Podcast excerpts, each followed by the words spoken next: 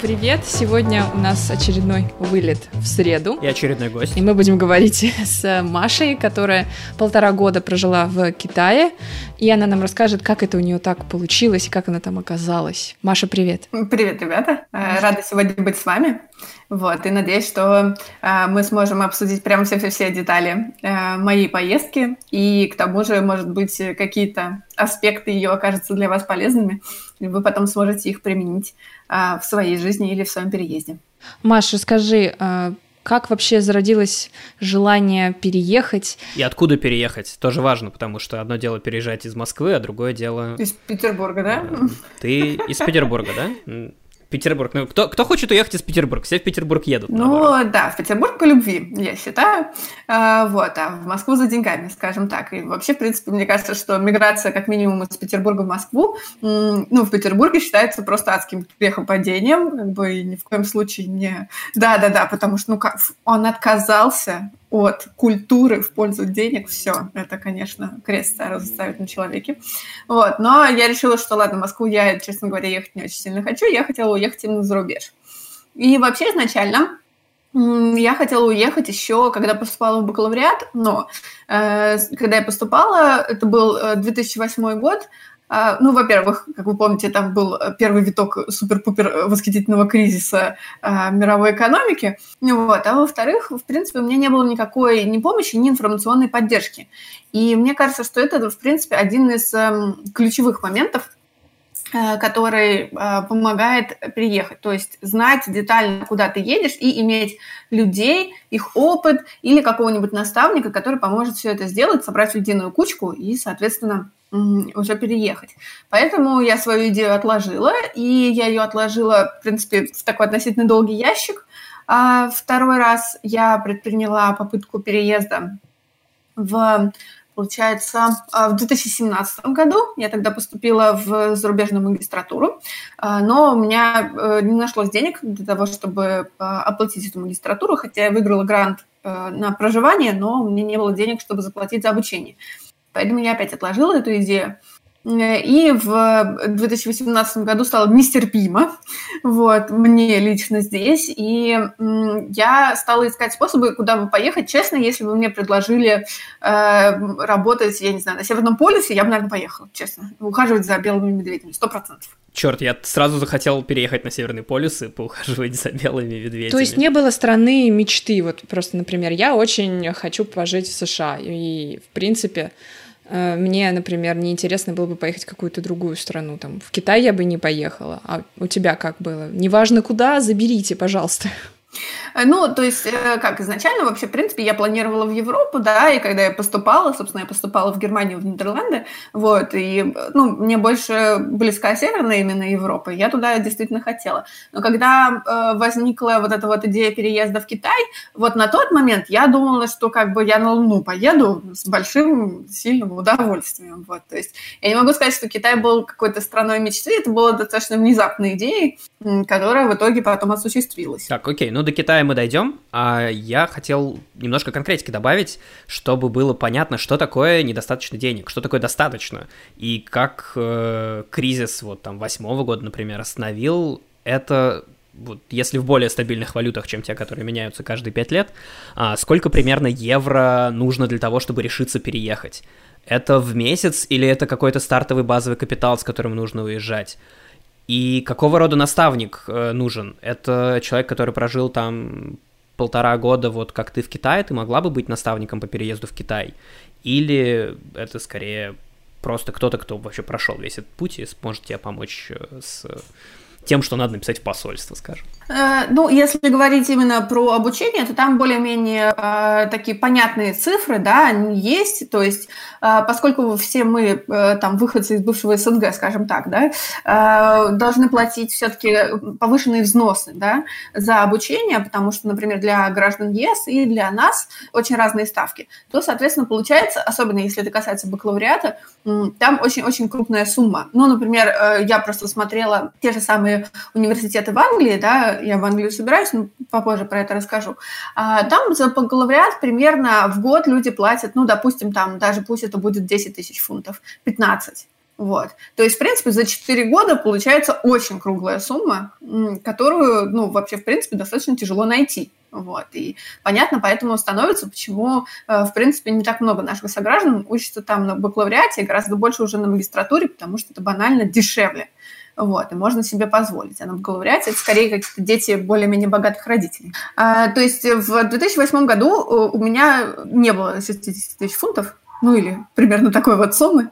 И у моего папы, э, я из неполной семьи, вот, э, у моего папы тоже этих денег не было. Ну, вот, у меня такой обычный папа, он работал в Ботаническом институте Российской Академии Наук, вот, а теперь мы плавно представляем, сколько примерно получают научные сотрудники, вот, в академических всяких э, штуках. Ну и понятно, что это совершенно не 60 тысяч фунтов, ну вот, поэтому понятное дело, что он не мог мне тогда помочь материально, вот, и я не знала, честно говоря, как эти деньги искать, вот, и, соответственно, я поступала уже э, в наш СПБГУ, я не жалею, я закончила там бакалавриат, потом магистратуру, вот, э, по специальности лингвистика. Теперь, если возвращаться к теме наставничества, да, и почему я считаю, что это очень важно, и кто, в принципе, может стать этим человеком.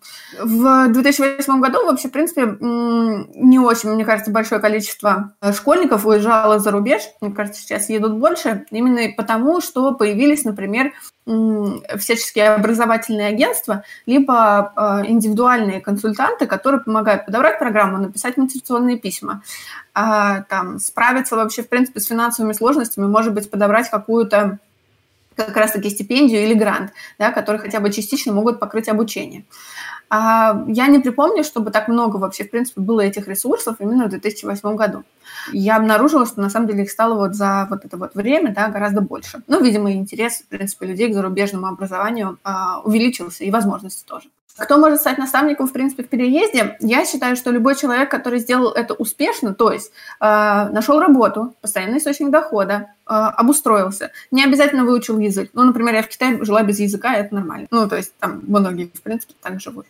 То есть для Китая, например, я вот эти все сведения, я собирала их просто, я ползала по интернету по крупицам, выуживая и находя людей, которым удалось вот э, удачно туда переехать, и которые э, собрали, э, оббив много порогов, нужный пакет документов, и в итоге, соответственно, подали и получили вот эту самую рабочую визу. Это вообще очень нетривиальный процесс. Поэтому вот рассказать о такого рода вещах, которые конкретно бюрократические, я, в принципе, могу достаточно много. Ну, потому что я прошла весь этот процесс, я знаю, как бы, куда подавать, что делать, как собирать и, ну, что писать. Вот. А, в принципе, я думаю, что я могу подсказать, каким образом искать работу, но это определенного рода работа. Я знаю, что там в Китай едут очень многие э, сниматься в качестве модели или там, например, работать актерами и так далее. Я не знаю, честно говоря, как это осуществляется, потому что я знаю, как это все работает в сфере именно а, обучения, образования. Вот там я могла бы, в принципе, подсказать. Так, окей, окей, погоди, много информации. А давай немножко по, по шагам, поэтапно. Какие документы нужно собрать для того, чтобы переехать э, в Китай по рабочей визе, э, по твоей, по преподавательской, как я понял, и какие ресурсы? Мы ссылки добавим в описание, а с тебя просто сдать все пароли и явки. Да, хорошо, все пришлю. Вот, соответственно, а, во-первых, а, очень важно, чтобы до того, как вы поедете в Китай, вы уже имели диплом о высшем образовании. Можно бакалавра, если есть магистр, то здорово, что магистра. Этот диплом вместе с, со справкой о несудимости. Ну, эту справку достаточно несложно взять, э, честно говоря, особенно если пользоваться госуслугами, там это все э, делается, потом скачивается, э, и происходит достаточно быстро сейчас. Вот диплом вместе со справкой нужно отослать в агентство. Я, собственно, скажу, какое агентство есть в Москве, которое как раз-таки занимается заверением этих документов. Документы нужно заверить сначала в нашем Министерстве иностранных дел, потом нужно будет заверить у китайцев для того, чтобы подтвердить подлинность этих документов. Это все стоит э, денег. Я дала на тот момент, это было, соответственно, два года назад почти, а, сколько, тысяч, э, шестнадцать, по-моему, восемь тысяч документов, если я не ошибаюсь. Вот такие вот были цифры тогда. Я не знаю, может быть, сейчас эм, эта цифра увеличилась. Э, вот эти вот документы потом, а, соответственно, после того, как вы выпустились, сразу после выпуска ехать нельзя, только через два года. Считается, что э, через два года после выпуска у вас уже будет релевантный опыт работы э, в вашей сфере, и, соответственно, вам нужно будет э, предоставить рекомендательное письмо от вашего работодателя. Его визировать нигде не нужно, просто нужно подписать работодателя. Будет здорово, если работодатель сможет туда шлепнуть какую-нибудь печаточку, подпись, ну, в общем, что-то, что заставит этот документ выглядеть более весомо. Вот. В данном случае он будет нужен для того, чтобы получить разрешение с китайской стороны. Получаем вот это все, ищем, и пока делаются документы в Москве, это все отсылается в Москву, э, нужно отослать, соответственно, вот эту справку о несудимости и диплом, э, а делаться они будут долго, около месяца.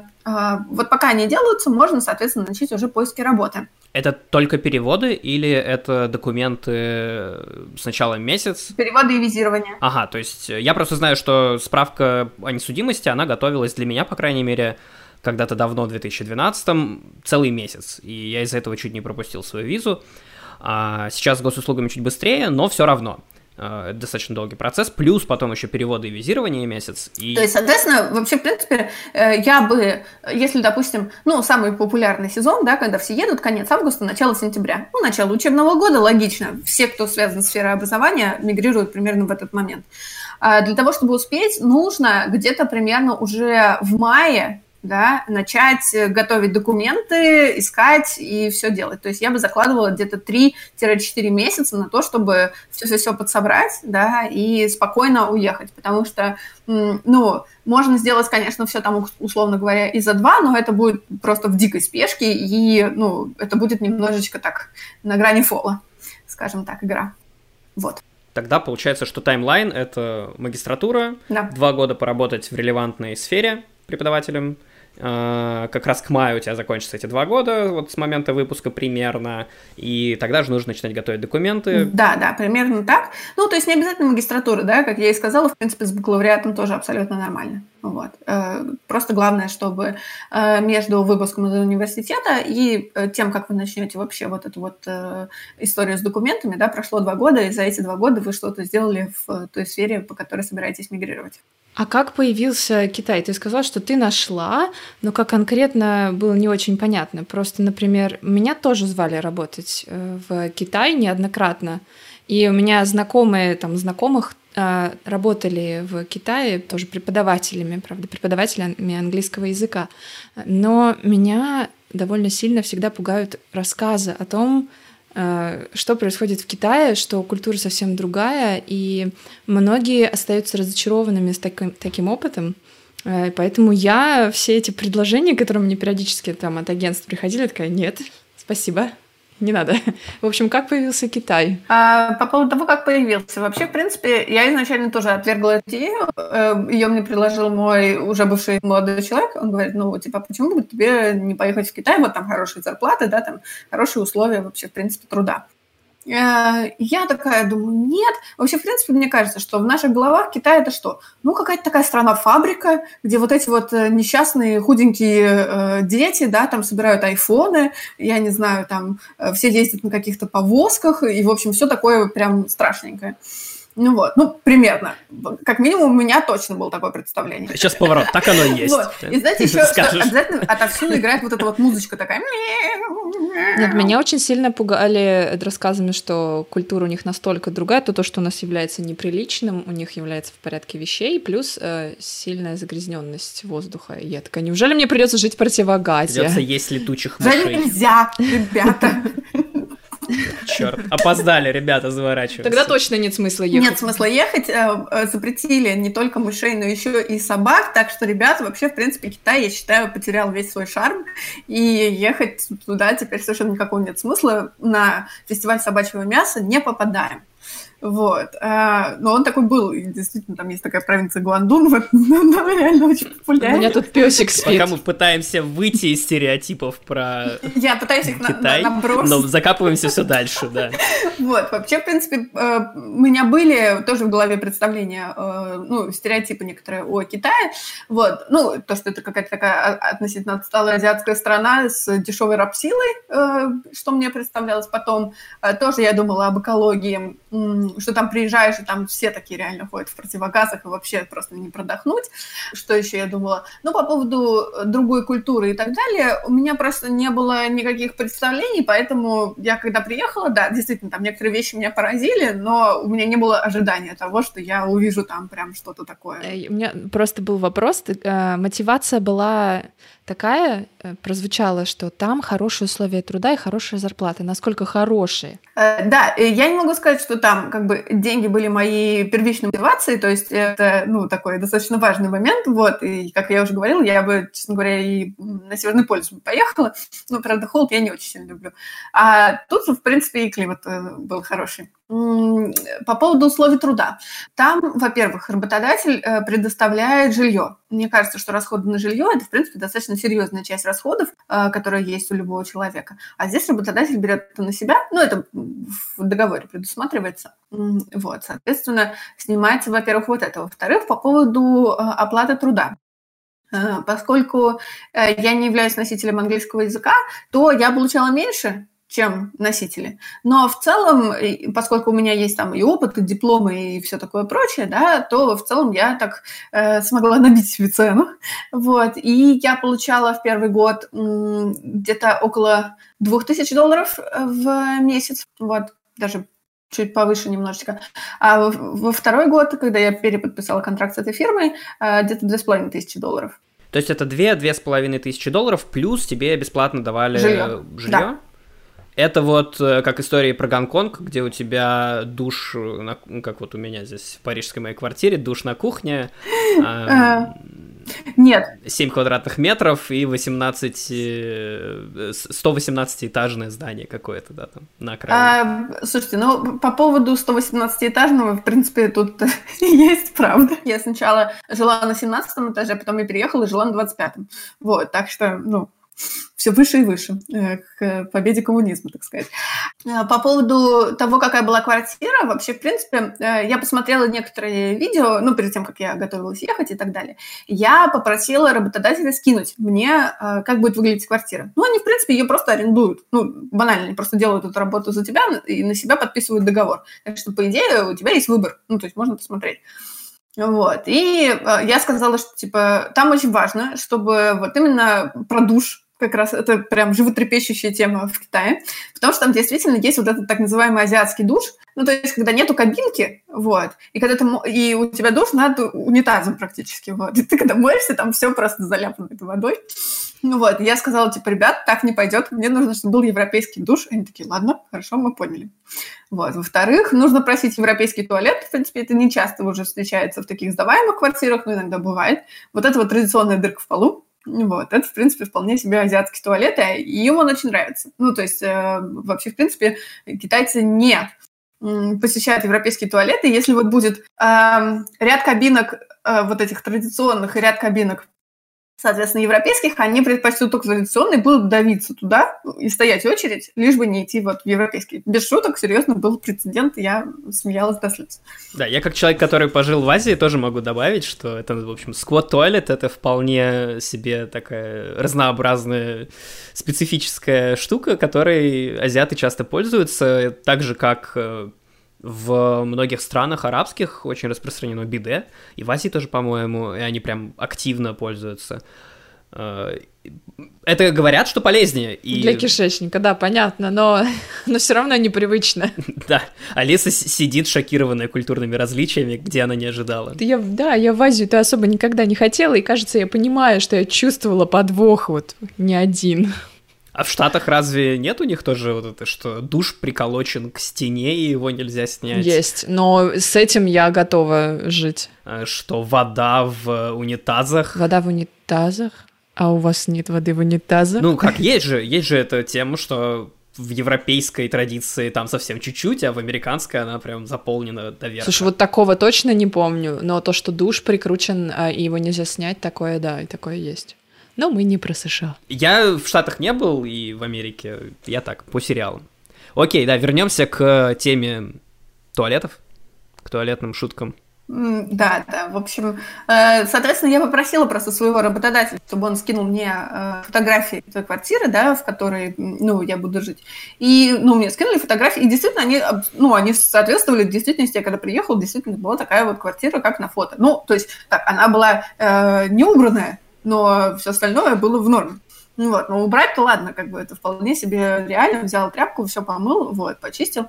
Кстати, одна из таких вещей, тоже там, культурных различий, э, я считаю, что китайцы не умеют убираться. Вот они прям не, не чистоплотные, вот прям так, как я считаю, надо быть. У меня, может, конечно, есть немножко ОКР, но вот. Э, но я считаю, что китайцы убирать не умеют. Нет видимо, как есть бренд Russian Beauty, по крайней мере, в Европе, я знаю, что вот э, русскоговорящие маникюрщицы, педикюрщицы, они прям в цене. И к ним очереди, их ищут, передают контакты из уст в уста. Также похоже, что в Китае у вас там по уборке, да, видимо, что-то не, есть, не, не, не, не, не. европейский стандарт уборки. Ну, да, есть европейский, ну, как бы, грубо говоря, да, там среди иностранцев как минимум есть стандарт уборки, и те, э, там есть такие, она называется ай, тетушка, вот. И вот эти вот тетушки, это такие женщины, которых можно нанять за денежку, чтобы она приходила и убиралась. Вот. Ну, можно еще, чтобы она и готовила, там, и гладила, ну, в общем, все что угодно. Ну, такая, типа, э, домработница. Вот. И, значит, э, вот те АИ, которые умеют убираться, как европейцы любят, ну, чтобы прям надраено так хорошо было и так далее, вот их контакты передаются. Ну вот, и они, конечно, в цене. А, плюс к тому, по поводу русских маникюрщиц и все остальное, тоже, тоже, они в цене, они в Китае тоже есть, к ним стоит очередь, причем большая, и они еще обучают э, китаянок.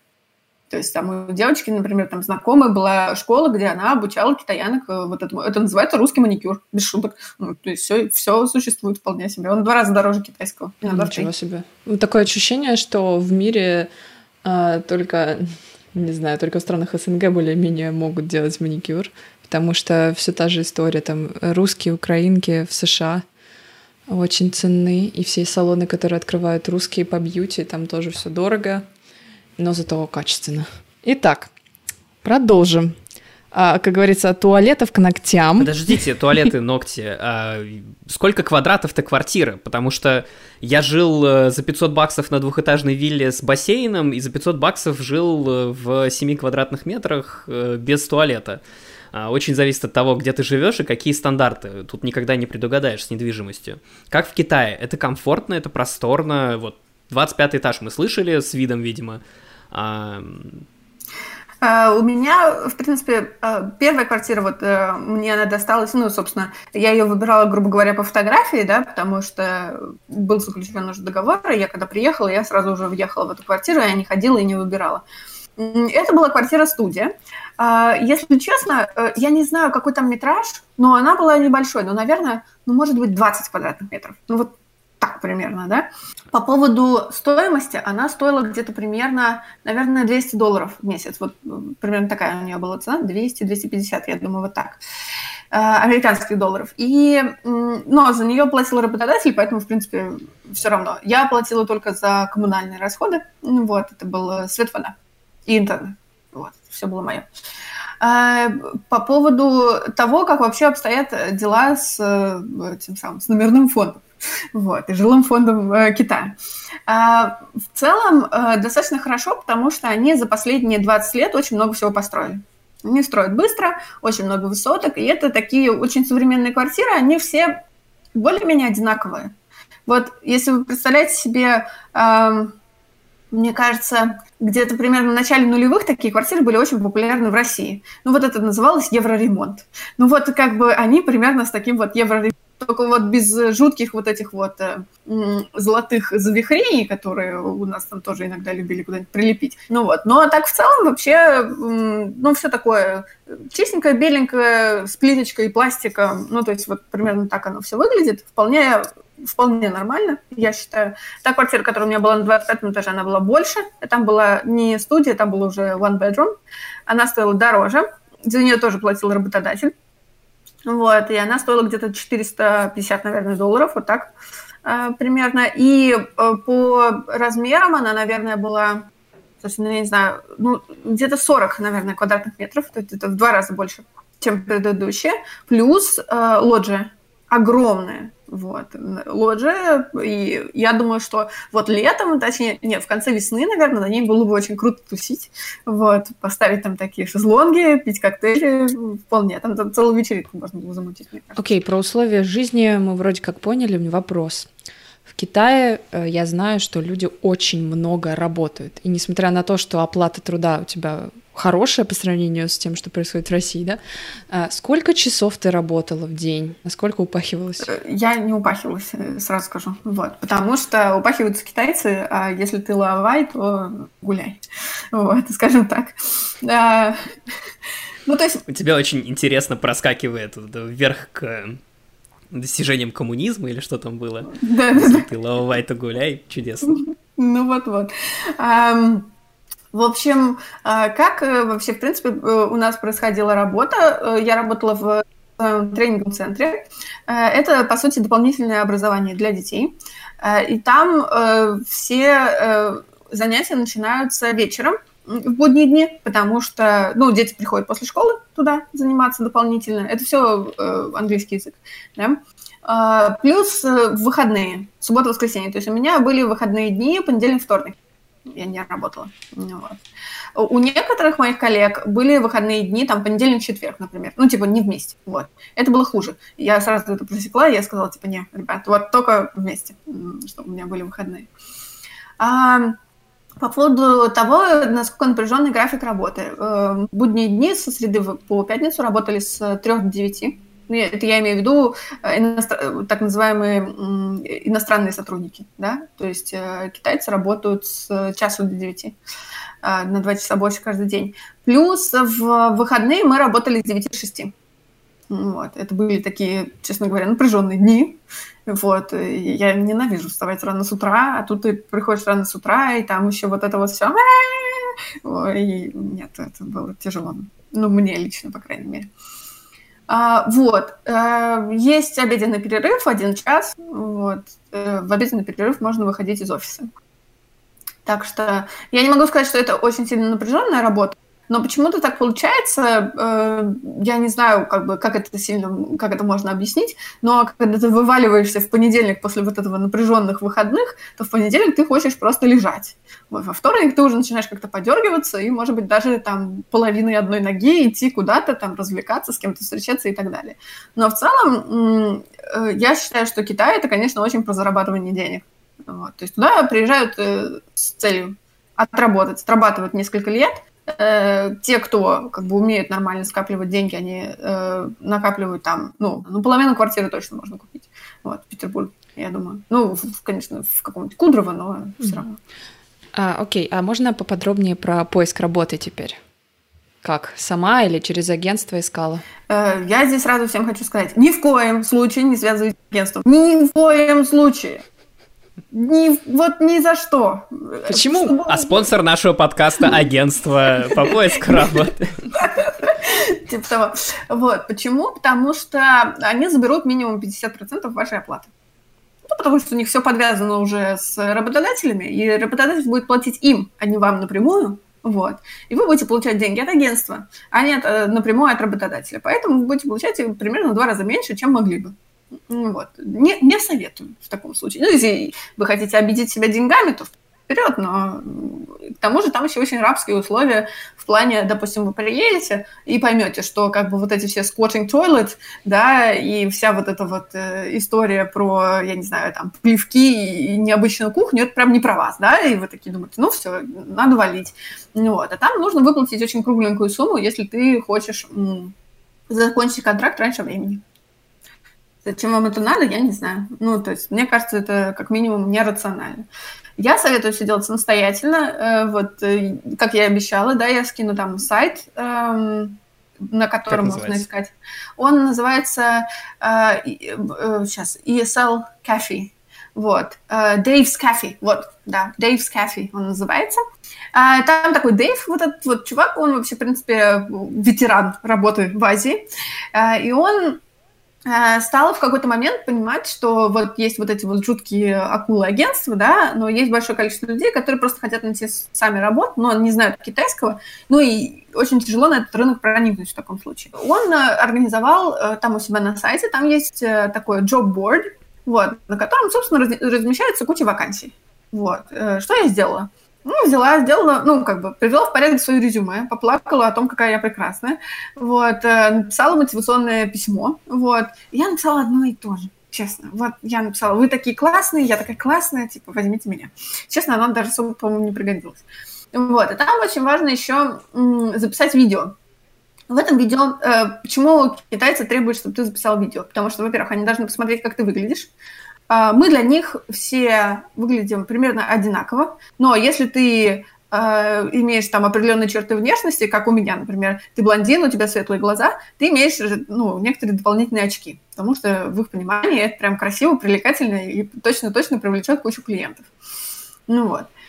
А, и плюс само они должны посмотреть, что ты умеешь нормально разговаривать на английском потому что если у тебя там адовый какой-то абсолютно акцент, да, и, ну и вообще ты, в принципе, плохо говоришь, то, естественно, ну, они не захотят тебя нанимать. А, после того, как я проделала вот эти вот процедуры, я просто взяла, открыла этот джобборд, и сверху донизу я стала рассылать вот это вот резюме. Вот. То есть вот все вакансии, которые там были. А, там часто в вакансиях пишут, что типа вот мы берем только там, допустим, эм, там есть э, пять стран, из которых э, в основном носители происходят, да, э, английского языка, ну типа Штатов, там условно Англии, всего такого. Говорят, вот мы берем типа только носителей, только native спикеров. Пофиг, я отправляла везде.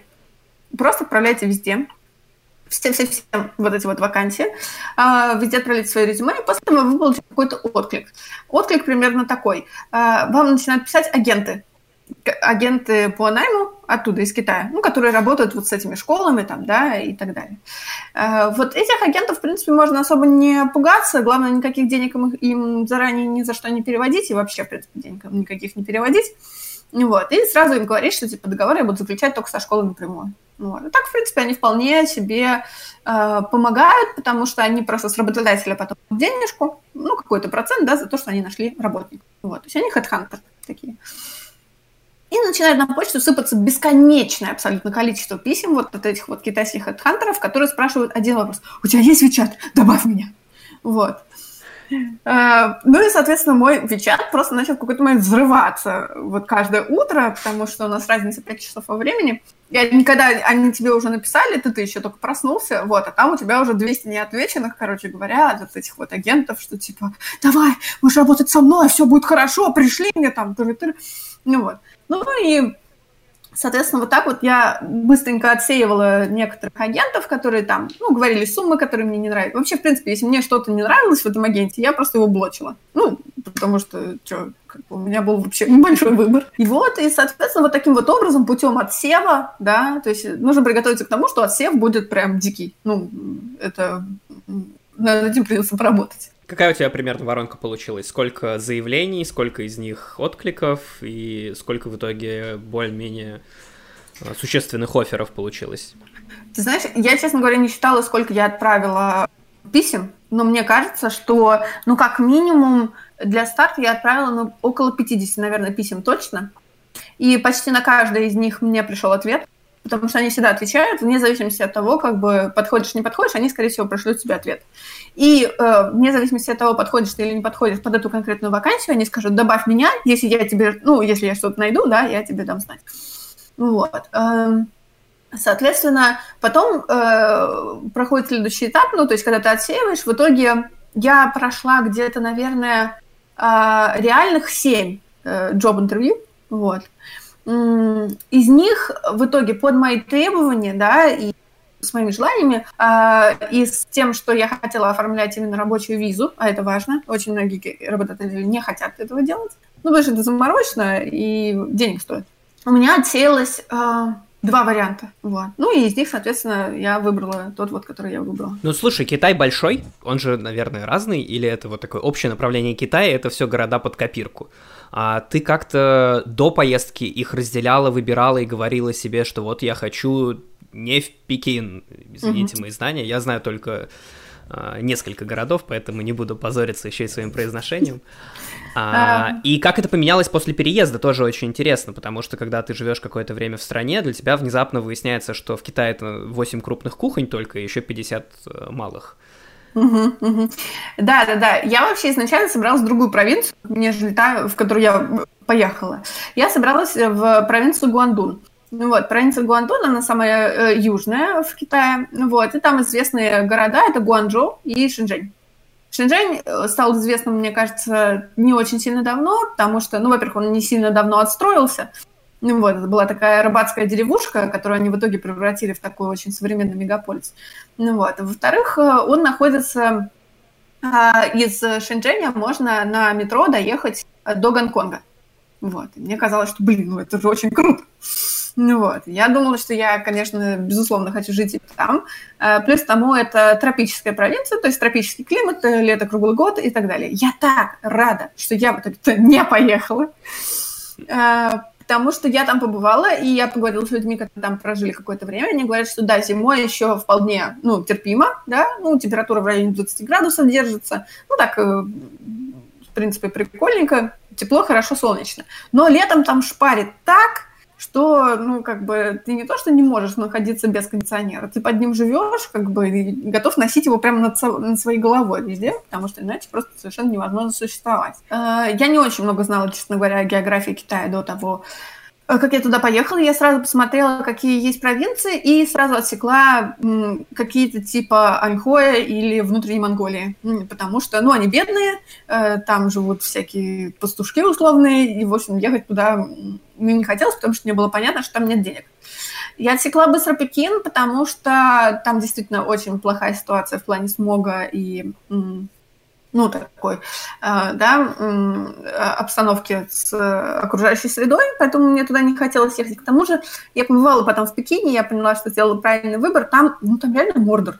Там так вообще просто, ну, тяжко находиться, какая-то такая атмосфера. Никто не улыбается, все ходят в черном такие. Ну, ну... На Питер похож звучит. Нет, ты не понял. В Питере по-другому. Ну вот ты не умеешь отличать оттенки серого, я поняла. Но, в общем, э, в любом случае. Э, я в не хотела, и э, еще я рассматривала Шанхай, и, собственно, ну, я же поехала под Шанхай, получается. Шанхай такая э, вторая столица Китая, там это южная столица, соответственно, там все как-то повеселее, получше с окружающей средой. Вот. И там действительно такой очень богатый район, ну вот, и очень много иностранцев.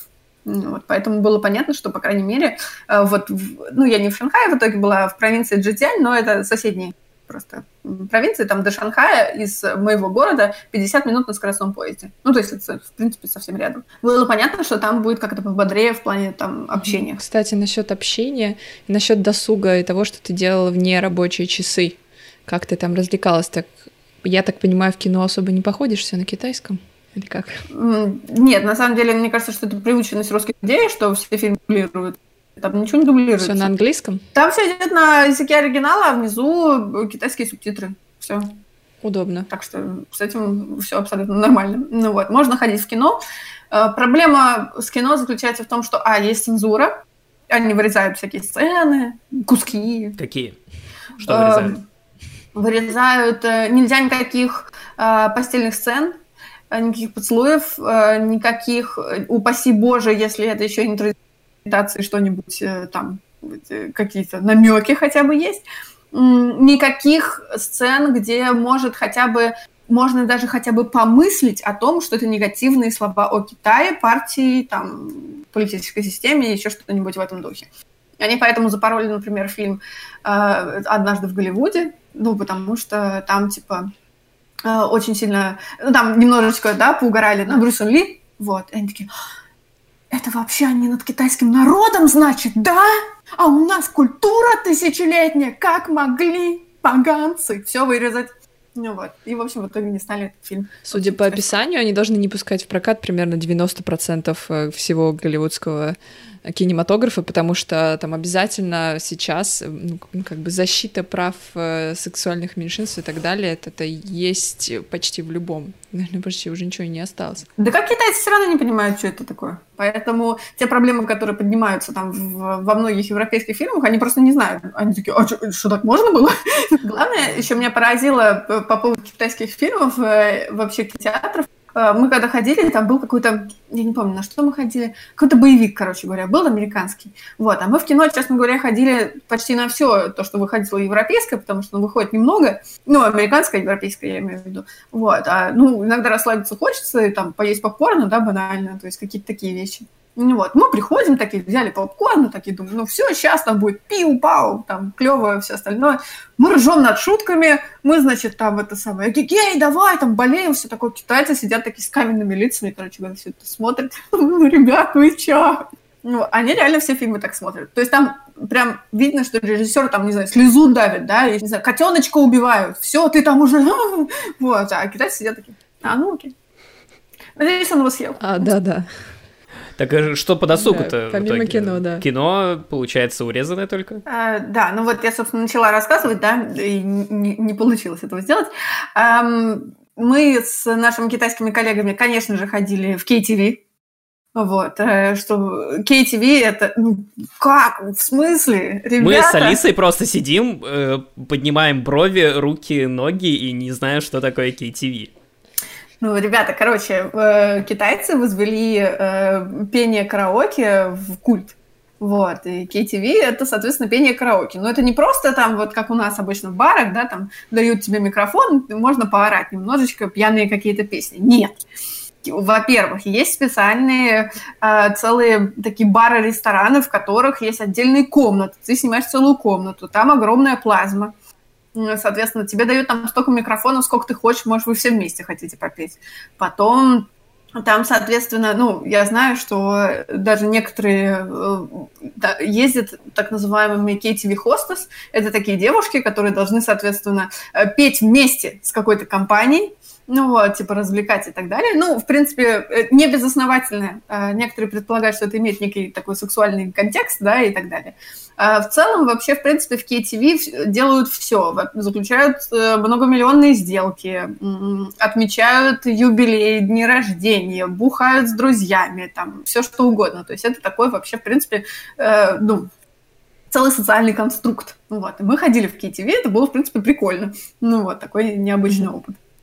Мы на монтаже подменим KTV на баня. Будет прям отлично. В бане заключают многомиллионные контракты, в баню приглашают а, девушек-хостес. Да, угу. звучит угу. похоже. Окей, ну, еще? Что-то, о чем нам стоит знать про Китай?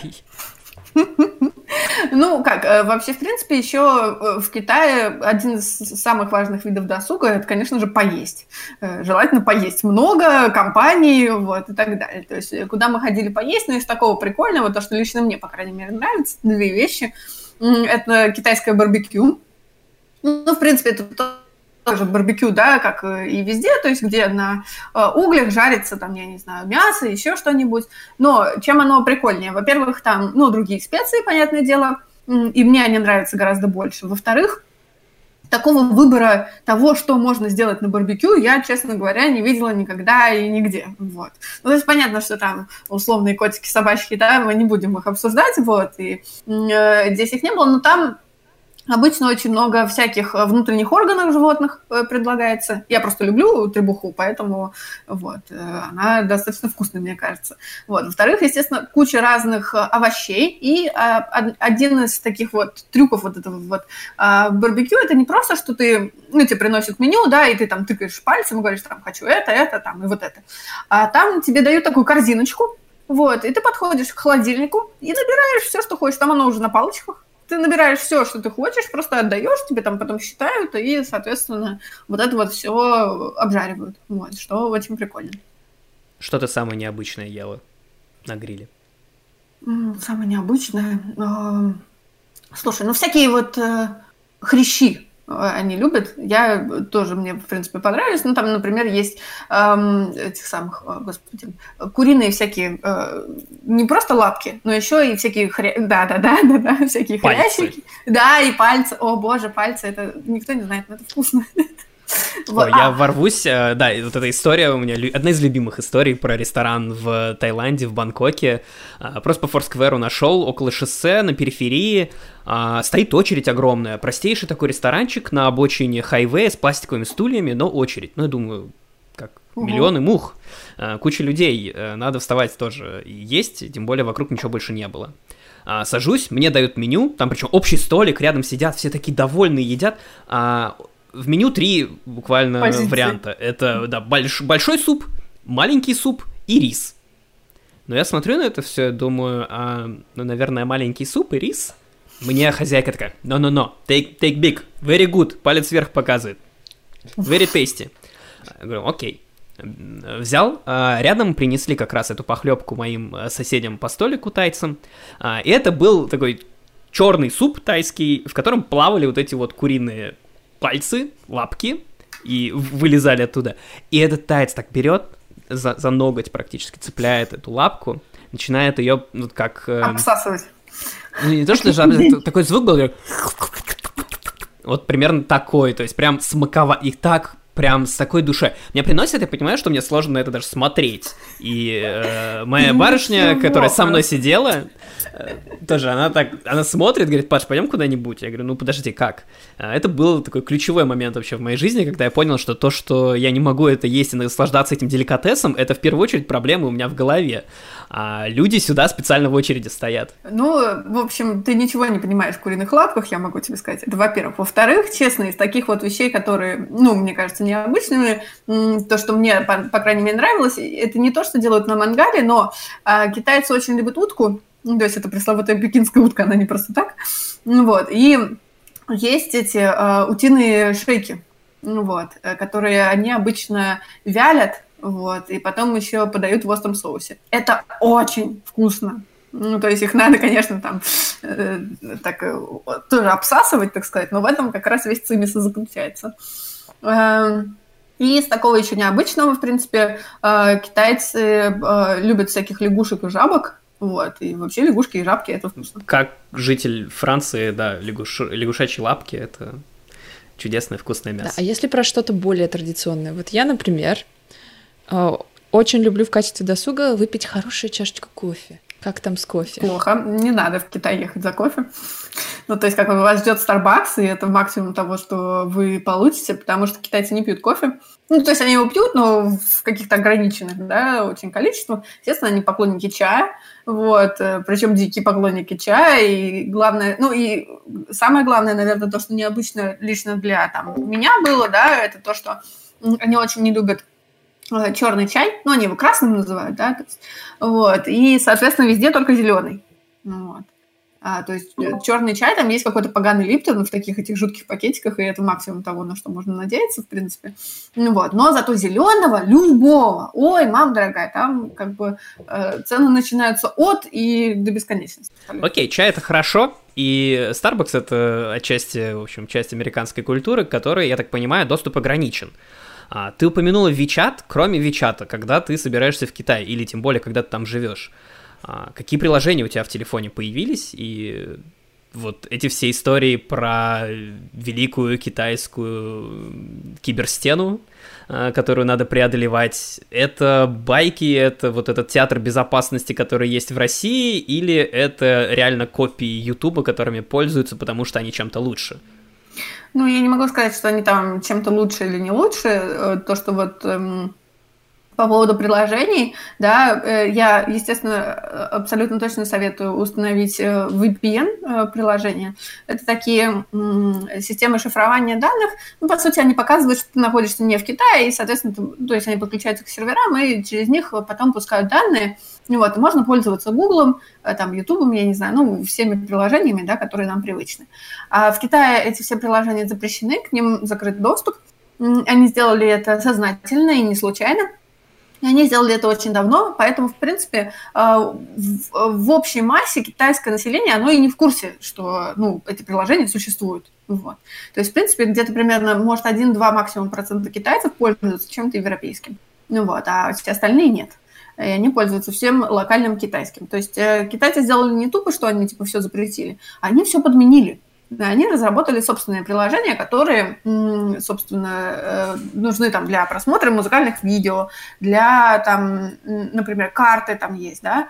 Если посмотреть на карты гугловские, для меня это было открытием, я, честно говоря, не, не думала об этом до этого. Если посмотреть на гугловские карты Китая, они очень неполные. Там целых мест просто нет. Серьезно. А поэтому, например, очень хорошо пользоваться, ну вот те, кто является обладателями айфонов, они могут пользоваться Apple Maps, вот, в Apple Maps, например, но только когда ты въезжаешь внутрь Китая, у тебя появляется детализированная информация. Как только ты выезжаешь из Китая, вся информация снова пропадает, ну, типа, по геопозиции он смотрит. Да-да-да, без, без шуток, абсолютно. Соответственно, вот эти вот приложения VPN, они есть платные, есть бесплатные. А, обязательно советую скачать штуки 4, потому что там сервера падают, и да, приходится периодически переключаться между ними, ну, то есть если хочется иметь какую-то связь с внешним миром. А потом еще какие приложения? Я советую приложения типа Baidu, Байду это компания, которая их выпускает. Вот. Есть Baidu Translate. Вот. Это очень удобное приложение для перевода на, с и на китайский язык. А, она распознает речь, и это очень удобно. Соответственно, вы можете просто, когда вы не понимаете, да, или когда вам кто-то пытается что-то сказать, там нажать на микрофончик, он э, послушает, запишет, да, то, что сказал ваш собеседник, потом переведет вам на английский язык. И наоборот. Вот. Э, соответственно, абсолютно незаменимая вещь, честно говоря, в реалиях э, того языка, да, который, честно говоря, мне абсолютно неизвестен до сих пор. Эм, что еще? Ну и карты, естественно, да, то есть э, Baidu Maps, к сожалению, карты все только на китайском, но потом как-то приловчаешься, в принципе, ими пользоваться более-менее, вот, то есть как минимум на взгляд начинаешь распознавать иероглифы, думаешь, а, ну вот примерно это, скорее всего это, ну и так далее, то есть как у тебя в голове это звучит? Это вот эта улица с квадратиком в середине? Ну да, да, примерно так. А желания не было попробовать поучить? Может, работодатели предоставляли курсы языка или нет такого? Некоторые работодатели предоставляют курсы языка. Мой не предоставлял, я учила. Я в итоге э, получила, есть э, такой сертификат HSK, он называется, это международный сертификат по знанию китайского языка. Ну, его не носители, соответственно, сдают. Э, вот, я сдала на самый первый уровень. Вот, и была очень горда собой. Там в основном, в принципе, на этот сертификат сдают на уровне 3, 4, 5. Там всего 5 уровней. Э, те, кто учится в университетах, хотят получать стипендии, там, ну, что-то вот такое вот. А, я сдавала по фану, я была единственным, мне кажется, человеком из той группы, который сдавал вообще на первый уровень. Когда экзаменатор увидел, что я буду сдавать на первый уровень, мне кажется, он начал тихо ржать просто вот так вот в ладошку. Ну вот, но я гордо сдала, и как бы меня это очень сильно порадовало.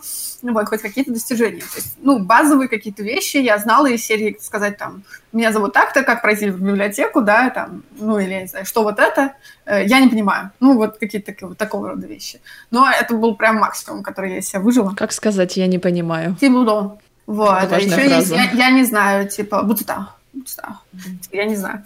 Ну, вот.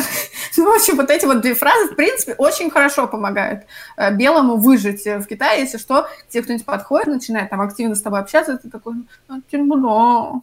Они такие, а, ну, понятно. Забавно. Окей, а, получается, пробыла ты в Китае сколько еще раз? Полгода? Полтора, года? года? Да, почти полтора года. Угу. Остаться а... не думала на подольше? Ну как, вообще, в принципе, э, я думала, что я останусь дольше, да, но тут так сложились обстоятельства, что я оттуда уехала, вот, потому что я думала, что я вот этот вот год, э, свой контракт, у меня контракт до конца октября вообще был, вот, я думала, что я почти отработаю полностью свой контракт, ну, там, доработаю до августа, например, или еще что-нибудь, вот, вернусь обратно в Россию, оформлю визу в Великобританию и радостно уеду учиться. Ну вот.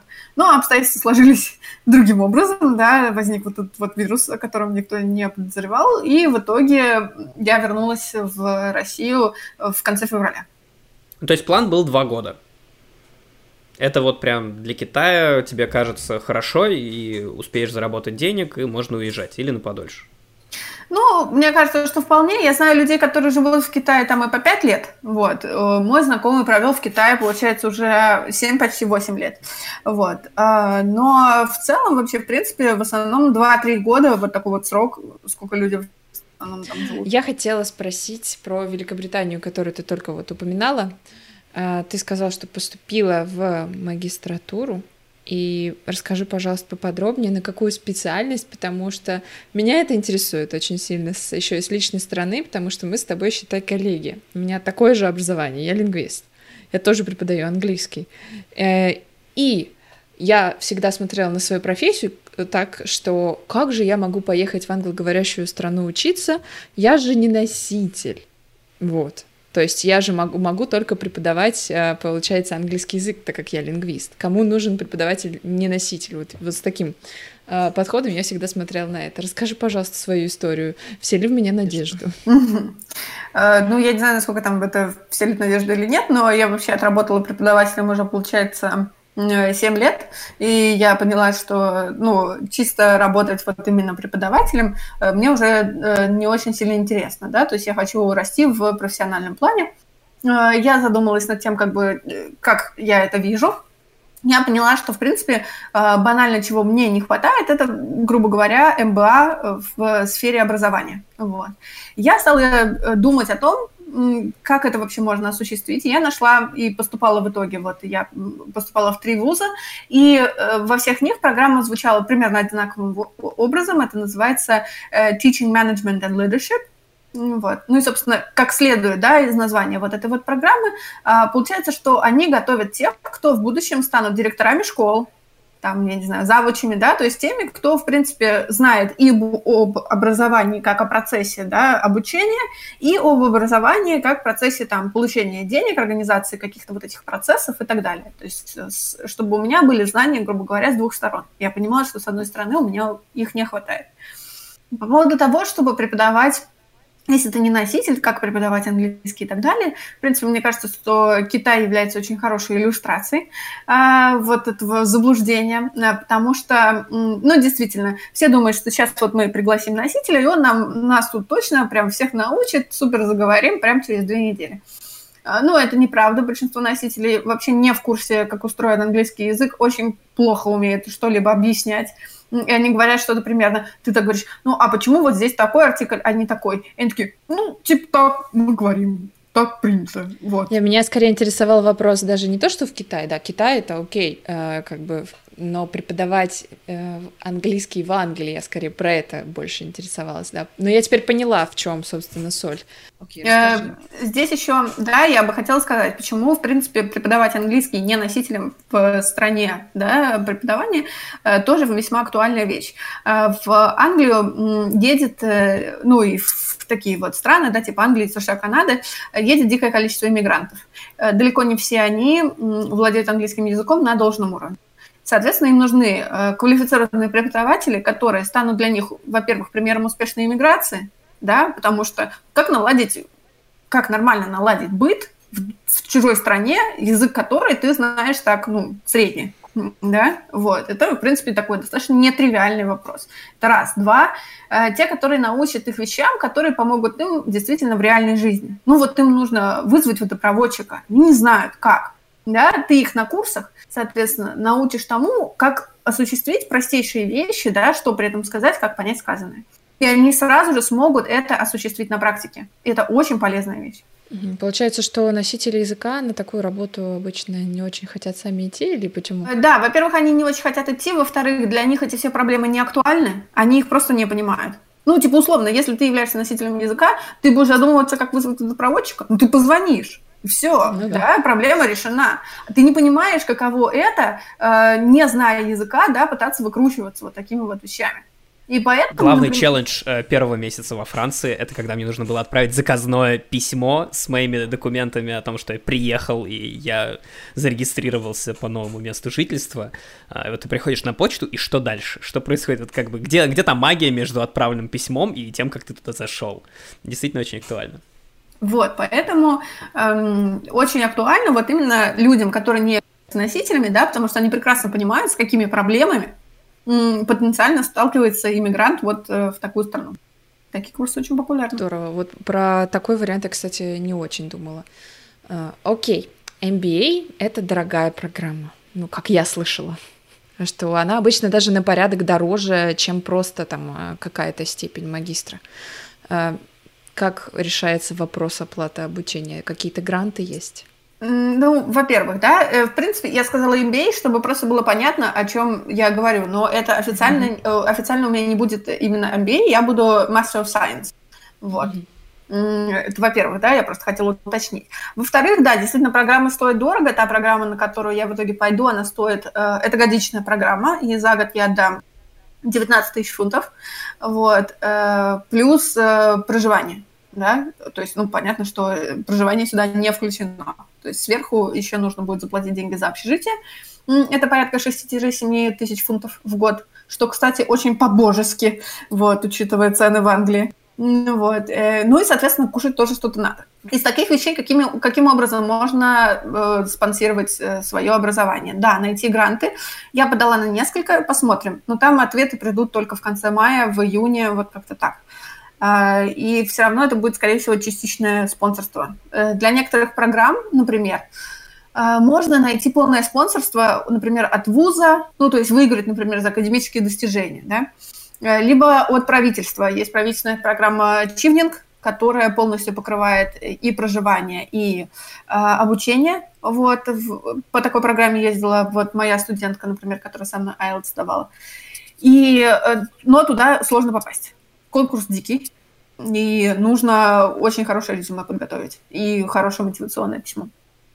И потом, значит, каким образом еще э, можно спонсироваться? Ну, по крайней мере, у меня были отложены деньги на это специально. Вот. То есть у меня было, был фонд, вот, который фонд моего образования, вот, и я, соответственно, собираюсь взять деньги из этого фонда.